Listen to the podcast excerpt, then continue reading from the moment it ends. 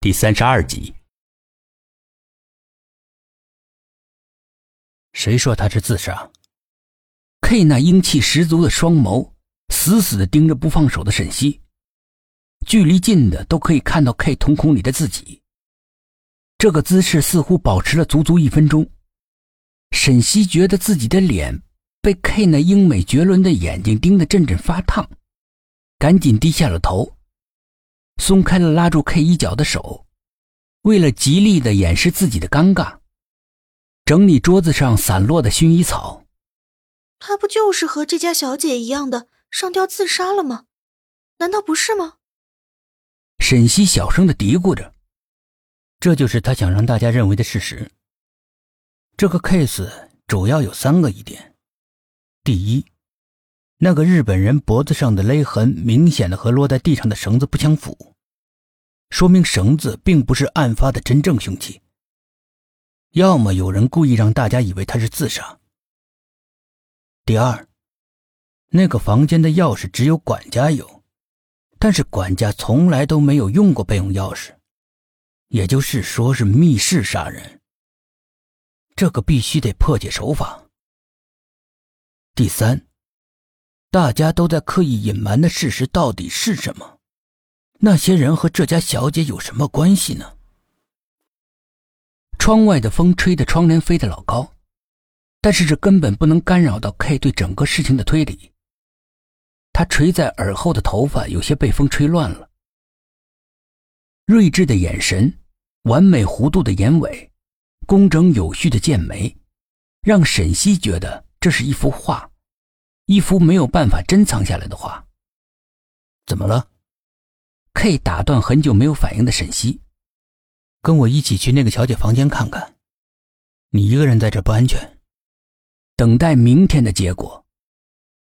一群人的命运就在明天会见到分晓。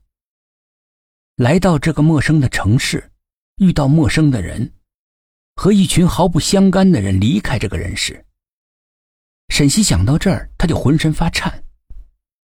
温暖的热水顺着光洁的皮肤流下来，黑色的头发粘住了白皙的皮肤。水顺着黑发下来，没有一丁点的温度。穿着宽大的浴袍，凌乱的秀发随至于肩上，一袭白色的肌肤，犹如阳春三月的婴儿。唉。没想到我竟然会和一个才认识没两个月的人一起死。沈西在浴室里拿着吹风机吹着自己的头发，半干的头发在风下飞舞了起来，像是舞动的精灵。此时的 K 正拿着一本叫做《足迹学》的书，坐在靠窗的阳台上翻看着，还时不时的在纸上演算着一些奇怪的公式。轻声核对一系列数字的嘴里。突然冒出来，不会死，不会让你死的。然后他又低下头开始演算起来。橙色的暖色系灯光照得人暖洋洋的。不知道过了多久，沈西趴在温暖的床上睡着了，睡得很熟。窗外的风声，钟表的滴答声，他一点感觉都没有。走吧。沈西努力的睁开眼睛，一个穿着笔挺的西装、面容精致的男人出现在模糊的视线里。原来是 K。快点穿衣服，马上就可以离开这个地方了。K 有些命令的口气，伸手拉起来还在床上没有反应的沈西。可以走了，真的假的？沈西的睡意一下子就没了。